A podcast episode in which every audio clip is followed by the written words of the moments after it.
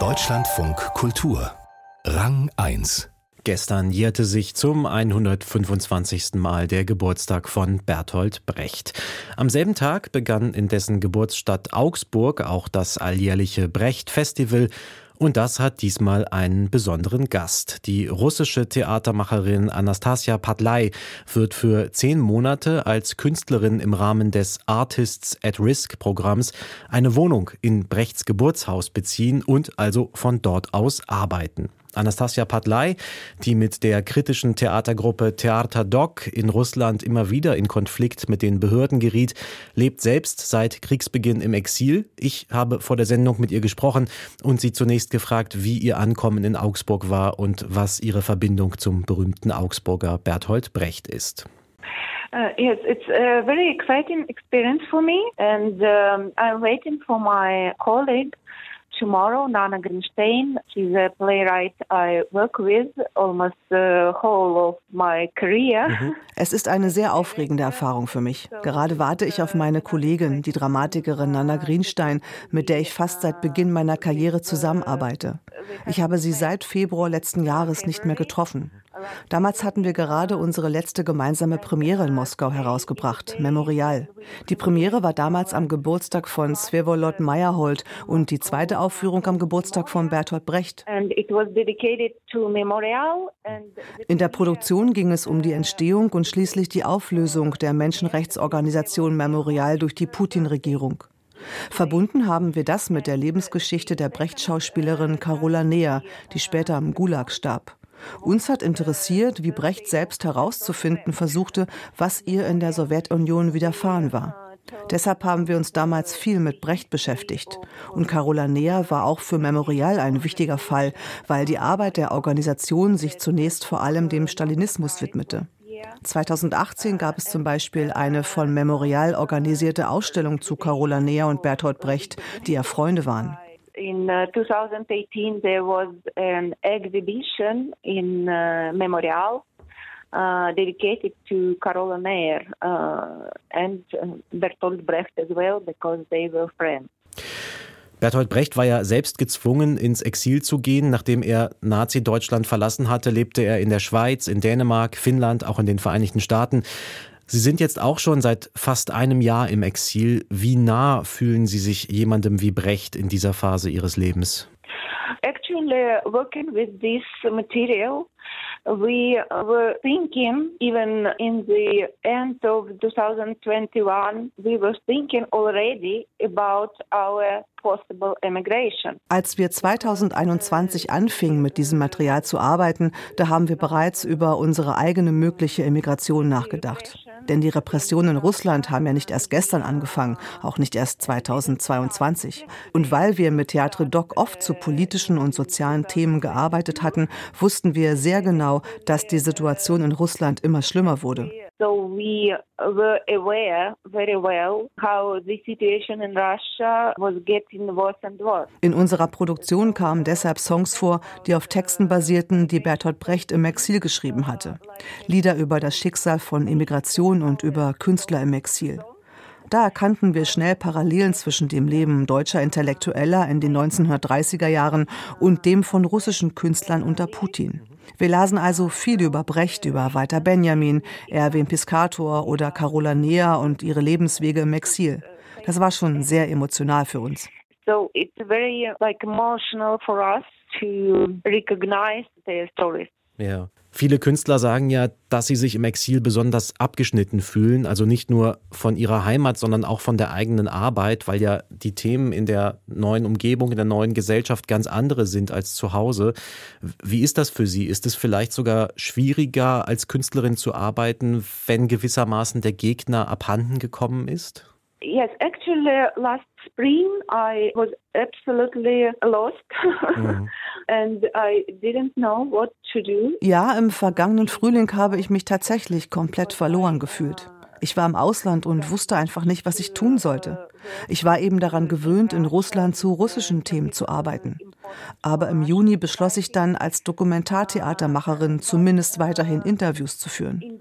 Ich wusste nicht, ob ich das Material für meine künftige Arbeit würde verwenden können, aber wenigstens sammelte ich so die Stimmen der Zeugen der aktuellen Situation. I started interviewing people uh, from Ukraine and then I focused on people who stayed in Russia, staying in Russia and being against the situation, against what was going on in Ukraine. Also interviewte ich Menschen aus der Ukraine und dann vor allem auch Menschen, die sich entschieden hatten, in Russland zu bleiben, obwohl sie gegen das sind, was in der Ukraine geschieht. Die können sich natürlich nicht öffentlich äußern, weil ja selbst das Wort Krieg in Russland nicht ausgesprochen werden darf. Sie gingen also in eine Art innere Emigration. Ich nutze jetzt aber die Interviews als Performerin, um diesen Stimmen Gehör zu verschaffen. Dadurch bleibe ich auch selbst im Exil in gewisser Weise involviert, indem ich mit diesem Material arbeite.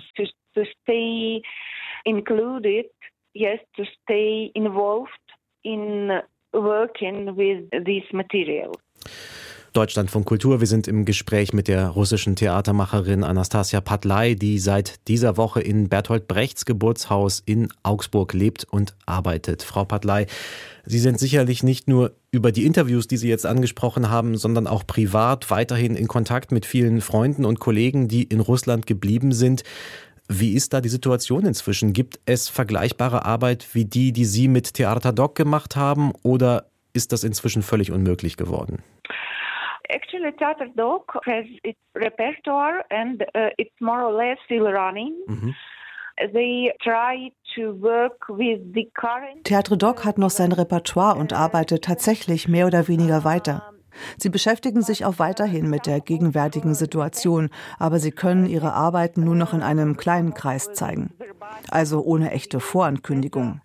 Sie setzen auf versteckte Andeutungen, die für Eingeweihte auf den Ort und den Inhalt ihrer Performance schließen lassen.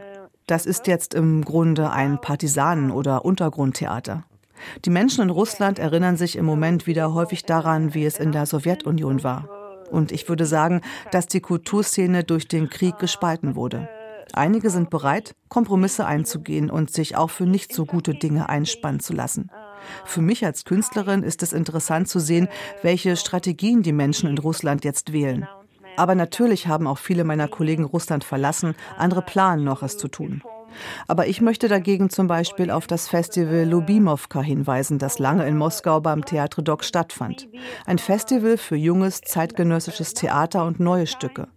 Letztes Jahr wurden dort lauter Stücke eingereicht, die sich fast alle in irgendeiner Weise mit diesem verbotenen Thema beschäftigten, also dem Krieg. Man entschied sich daraufhin, das Festival unter dem Titel Echos Lubimowka nicht mehr in Moskau, sondern dezentral an den Orten stattfinden zu lassen, in denen jetzt viele exilierte russische Künstler leben. In Estland, Kasachstan, in Tel Aviv, Haifa, Paris und Belgrad. Dieses Jahr wird es fortgesetzt, unter anderem in Istanbul und in Granada, wo ich jetzt lebe. Das ist doch ein besonderes Zeichen der Solidarität in diesen kreativen Kreisen. Und von dieser Solidarität gibt es unter den Menschen, die Russland verlassen haben, ansonsten leider gar nicht so viel. Die haben schließlich alle ihre ganz eigenen Probleme. Aber Echos of Lubimowka ist eine für mich sehr aufregende Bewegung mit einer deutlichen Antikriegsbotschaft. I'd say there is no too much examples of uh, solidarity among those people who left Russia. Uh, because each of them have their own problems. But Echo of Lyubimovka is actually exciting movement with very clear statement, anti-war statement. Das Thema Solidarität greife ich direkt auch nochmal auf. Es gibt ja doch einige Stimmen, die jetzt fordern, dass russischer Kunst und auch russischen KünstlerInnen kein Raum mehr außerhalb Russlands gegeben werden sollte. Also Stichwort Kulturboykott. Ich kann mir denken, dass Sie das als russische Künstlerin anders sehen. Aber haben Sie aktuell auch Verständnis für diese Position? I can understand the, uh, the, point of view of Ukrainian people. Mhm. Yes, I think as the war is continuing, the Ukrainian people. Ich kann diesen Standpunkt vor allem der ukrainischen Menschen verstehen, ja. Solange der Krieg weitergeht, haben die Ukrainer in meinen Augen das Recht, gegen die Präsenz russischer Kunst und auch russischer Theatermacher zu sein. Ich kann auch verstehen, dass sie die Russen jetzt hassen. Aber das sollte nicht bedeuten, dass sich russische Künstler nicht versammeln und tun dürfen, was sie möchten. Echoes of Lubimovka ist zum Beispiel ein Festival, das völlig ohne finanzielle Unterstützung auskommt. Es findet aus Überzeugung statt, weil es unsere Aufgabe als Künstler ist, uns gegen diesen Krieg auszusprechen, mit den Mitteln, die wir haben. Aber klar, solange Bomben auf die Städte in der Ukraine fallen, haben die Ukrainer allen Grund, gegen uns Russen zu sein. Ja, das ist für mich nachvollziehbar. Uh, uh, cities, of course they have a right to be against Russians. It's understandable for me. Die russische Theatermacherin Anastasia Padlai lebt seit dieser Woche im Brechthaus in Augsburg im Rahmen des Programms Artists at Risk beim Brecht Festival. Und beim Festival selbst wird Anastasia Padlai natürlich auch dabei sein. Es läuft noch bis zum 19. Februar.